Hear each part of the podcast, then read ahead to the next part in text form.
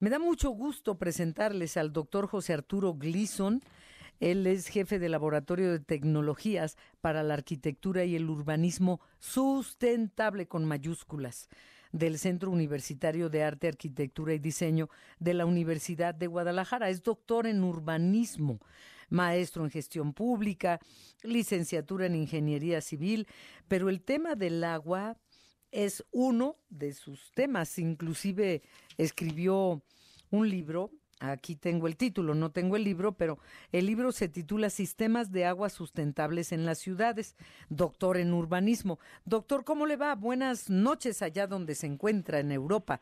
Hola, buenas noches. Buenas noches, Adriana. Un placer estar saludando desde Berlín, Alemania, acá trabajando. Y pues echando de todas las ganas y después a compartir allá en nuestro país. Sí. Oiga, este, ¿dónde podemos conseguir su libro de sistemas de aguas sustentables en las ciudades, por favor? Sí, está en todas las casas editoriales de Trillas. Ahí pueden obtenerlo físicamente en toda la red nacional de Trillas e internacional o en Amazon también pueden comprarlo y también en, eh, lo pueden pedir en la página de internet de Trillas. Con todo gusto ah, ahí se les puede Muchas dar gracias. el apoyo. Pues sería bueno recomendar este libro a, todos los candidatos a gubernaturas, a diputados, a senadores, a, la preside empezando por la presidencia, porque la situación que estamos viviendo es crítica. Estaba viendo que inclusive ya la OCDE, la Organización para la Cooperación y el Desarrollo Económico, ya tiene una alerta con escenarios negativos, mm, no solo para los habitantes comunes y corrientes que somos todos, sino para la inversión inclusive, para el campo, para, para todo. Es que sin agua no hay vida. ¿Qué hemos hecho mal? Aparte de, de que no llueva y por qué no llueve, mm, pero ¿qué hemos hecho mal para estar viviendo este momento que vivimos en México? Pues yo creo que hemos partido de un mal concepto de, lo que es eh, la, la, tierra y sus recursos naturales que nos ofrece, ¿no? Pensamos que son o eran inagotables. Entonces el desarrollo económico pues se financia a partir de la disponibilidad de los recursos naturales, entre ellos fundamentalmente el agua, ¿no? Y entonces en función de, la premisa o del objetivo fundamental que es la riqueza, el bienestar de las personas, mm, se, se llevó de eh, eh, pues con los pies o los pies todo lo que era eh, la, la debilidad o disponibilidad, mejor dicho, de los recursos naturales. En el caso del agua hay una intervención muy desafortunada de parte de nosotros seres humanos en el territorio.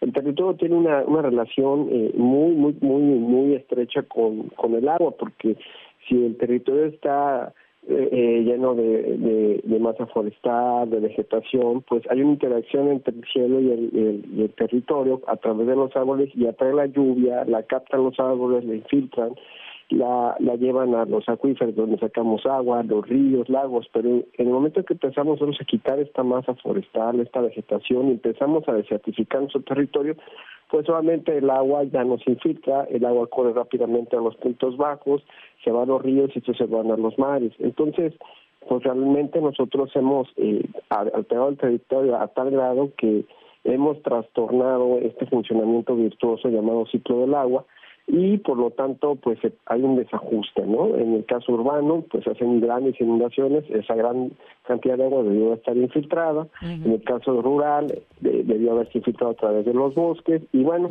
trastornamos este ciclo y vienen las sequías, ¿no? Ahora, independientemente de sequías, claro, partimos de eso, que trastornamos todos los ecosistemas y por lo tanto llueve menos. ¿Y, y por qué cuando llueve, llueve tanto que decimos que ya no llueva más? Sí, bueno, pues también esto tiene que ver que, que la lluvia no se no se, se comporta de manera pareja durante todo el año como debiera ser, ¿no? Los árboles tienen esta función de regular la, la lluvia y entonces en un momento dado y a dar las condiciones, en un momento dado hay calor y se da esta evaporación y se concentra la lluvia en poco tiempo y en determinados puntos, no, no ya como decimos parejo, ¿no? Entonces, eh, en la medida que nosotros vamos vamos poniendo concreto, haciendo islas de calor, el caso rural, arrasando los bosques, bueno, pues el agua va a caer, pero no va a caer de manera pareja porque ese ese fenómeno lo hace la vegetación, los árboles. Sí. Estaba leyendo sobre su libro, doctor eh, José Arturo Gleason. Bueno, ¿te puedo hablar de tú? Adelante, con todo gusto. Por favor, gracias. Bueno, Soy chavo todavía. Ah, sí, ya vi, ya vi, ya vi tu foto.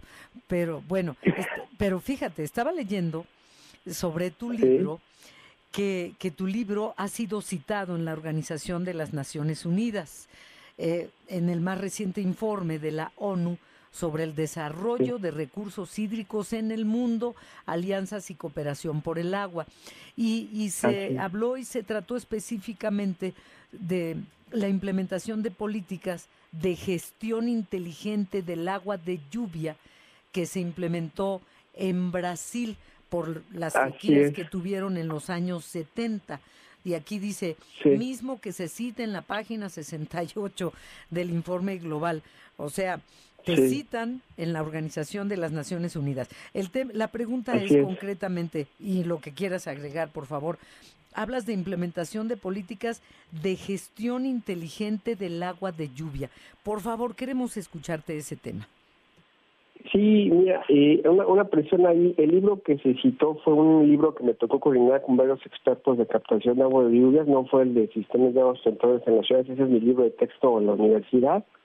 El de, que acabo de decir se llama International Rainwater Experiences Towards Security o, Experiencias Internacionales de Captación de Agua de Lluvia. Fue el esfuerzo colectivo de varios compañeros expertos en captación de agua de lluvia que me tocó coordinar y que este pues ahí citaron a la, a la experiencia de Johan Anninger, un especialista austriaco que vive en, en, Brasil, un buen amigo. Sí, eh, eh, eh, el tema que nosotros como comunidad global de captación de agua lluvia estamos tratando de, de posicionar es que el agua de lluvia es un activo, no es un problema. Eh, nosotros tradicionalmente en México y Latinoamérica estamos acostumbrados a ver que el agua de lluvias cae sobre nuestros techos, a nuestras calles y se van los drenajes, se inunda y ya estamos buscando la manera de tirar. Eso no es inteligente, eso no es sensible. Necesitamos estar conscientes que esa agua de lluvia que cae del cielo es un regalo, hay que ser agradecidos, hay que ser inteligentes para poder decir, bueno, la mayor cantidad que se pueda, ya sea a través de los sistemas de captación de agua de lluvia o SCALS, como le decimos en su abreviatura, buscar manera de almacenarla en nuestras cisternas, eh, buscar almacenar hasta en los baldes, buscar almacenar en el subsuelo o lo que no quepa en las cisternas y de manera inteligente procurar que esta lluvia no se convierta en agua contaminada que finalmente va a puntos bajos, a zonas conflictivas de las ciudades, inunda y por supuesto va a, los ríos. eh, existe esta contaminación tremenda de los ríos con agua de lluvia, se expande la, la, contaminación y tenemos el desorden. ¿Por qué no empezarlo desde nuestras casas o los edificios? ¿no? Pero una cosa, doctor José Arturo Glison Espíndola, el agua de lluvia, yo por ejemplo, yo saco cubetas, una tina, destapo mi tinaco. Eh, ¿Es potable esa agua? Y va a depender de, la, de las particulares del sitio, ¿no? Y, hay que hay toda una metodología. De hecho, la Asociación Mexicana de Sistemas de Captación de Agua Lluvia tiene cursos tenemos una serie de, normativas para poder determinar si agua, esa agua de lluvia la podemos captar o no. Y ahí se dice que determina, determina, va a determinar del, desde la, del tipo de techo, la lluvia, si está junto a una fuente de contaminación, decimos perenne, una, por ejemplo, una chimenea de alguna cementera, pues solamente ahí bajan las posibilidades de usarse para para tomar o para bañarse con ella. Entonces, dependiendo del sitio, dependiendo de las características del techo, de las tuberías, se hace un análisis y se puede llegar a una determinación, determinación si se puede tomar, si se puede bañar o nada más utilizarla para excusados o, o simplemente para riego, ¿no? O inclusive para nada en un momento dado, también hay que ser eh, claros. ¿Para nada? En un momento dado, si las condiciones del techo... Bueno, yo creo que una alta concentración de, contaminación, así como lo cité, una una fuente de, eh, perenne de, de, de, contaminación, una chimenea de alguna industria que expulse metales, el techo sucio, ¿no? Las tuberías de metal, pues en algún momento dado pudiéramos para lavarnos los patios, pero minimizar el contacto con las personas. Ese es un escenario caótico. Pero por lo general el agua de lluvia es muy amigable y con debidos tratamientos se pueden reutilizar, inclusive hasta para tomar. Sí. Sí, porque, en, determinados casos. Sí, pero debemos tener cuidado si vivimos en una ciudad como la de México, que cuando empieza a llover lo que a llover lo que cae es lodo literalmente, pero en el peor de los casos abrir el tinaco y que sirva pues para para los baños, ¿no? Eh, digo, en el peor de los casos, ya veremos cómo conseguimos. En el peor de los casos. en el, sí, ya veremos cómo conseguimos agua potable. Pues yo, yo creo que sería importantísimo, doctor José Arturo Gleason, que que, quienes aspiran a, gobernarnos eh, tuvieran cercanía contigo, te pregunten y, sobre todo se lleven a cabo las acciones que, tenemos que llevar a cabo, empezando por la ya no deforestación. Y también, y también lo que se desperdicia en tuberías, porque no invierten, porque pues los tubos abajo de, nuestros pies ni se ven, y, no invierten en eso, y ahí también se va mucha agua. Entonces, pues gracias porque aún en este año sabático en Berlín, eh, nos pudiste tomar la llamada, doctor José Arturo Gleason. Que no, sea la última vez. cuando termine ese año sabático? Para procurar no molestarte. Acabo de empezar, de hecho este es mi segundo día. Ah, bueno. Estoy aquí desempacando. Ya. ya estoy trabajando para México. No, pero mi compromiso con México y de verdad, este, si me dijeras no le los candidatos, se necesita modernizar todo el sistema de suministro de agua. No se, estamos operando con fierros feos, este, viejos, y si no hay en agenda pública una modernización, esto es nuevos tubos, digitalización, todo esto, la verdad, va a ser infructuoso las, las obras que propongan, ¿no? Como se ha venido dando. Ahí lo dejo en el tintero. Y una pregunta nada más ya para, para que acabes de desempacar. Este, ya acabaste de desempacar. Una pregunta. Este, ¿cuál, cuál, cuál país pondrías como ejemplo de, de, lo que es el cuidado del agua, de esta modernización en sistemas de agua, de no deforestación, de, del, del, respeto al agua, de, captación de agua de lluvia. ¿Hay algún país en el mundo o algunos que sean ejemplo? ¿Cuáles? Pues definitivamente por eso estoy acá en Alemania. Alemania tiene un cuidado y conservación del agua cuando zonas de recarga acuífera, donde entra la lluvia y se abastecen los acuíferos, zonas grandes de agua, se cuida aquí demasiado. Aquí te puedes tomar el agua, por ejemplo, de la llave, ¿no? Eh, en el caso de México, cuando hablo de Guadalajara, donde yo soy, se puso el estadio Acro para poner ahí el equipo de Chivas, y ahí es donde no debe de haber construcción pusieron las villas panamericanas, el estadio. Ah. Ese es un ejemplo del cuidado y la conservación del agua. si yo voy a, construir, no lo hago en esas zonas que por ahí entra lluvia y después entran los acuíferos y luego a través de pozos los succionamos y los damos al ciudadano. Mm. Y coincide que en el área 20 de la ciudad poniente, perdón, hay bastante agua chocolatosa porque están siendo contaminados los acuíferos.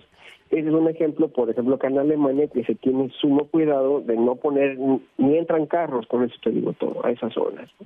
Acá estadios, este, avenidas, carros y... No, sí, y, y además es tan hermoso Berlín con todas las calles arboladas, parece que uno va circulando por Chapultepec aquí en, México. No, no, es, es, eh, es, otra la, la historia de, de esos países. Bueno, una más, porque del auditorio están diciendo que, que les da mucho gusto escucharte y preguntan, ¿qué tan, ¿qué tan bueno es hacer pozos como solución o traer agua del sureste?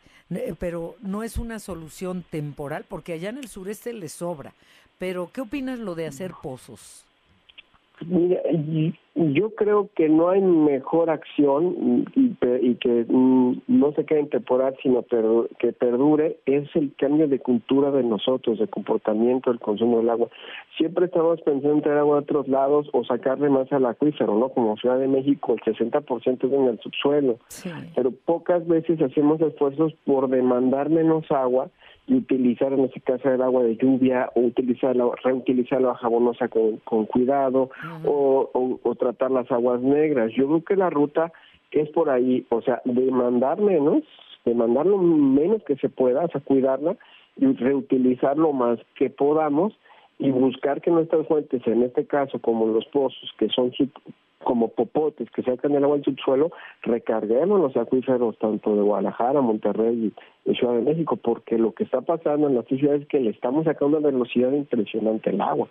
Entonces, en, en, el caso de no tener un manejo, le llamamos por eso sustentable, inteligente, racional, pues obviamente no estamos recuperando nuestras fuentes actuales y sí las estamos explotando a una velocidad impresionante. Entonces mejor antes de pensar traer de otro lado o, o, de nuestro, o sacarle más de abajo de nuestros pies, cambiemos, cambiemos todos los sectores, el doméstico, el industrial, el agrícola, para hacer una gestión inteligente del agua, ¿no? Cada gota cuenta, ¿no? Sí, cada gota cuenta, tienes razón.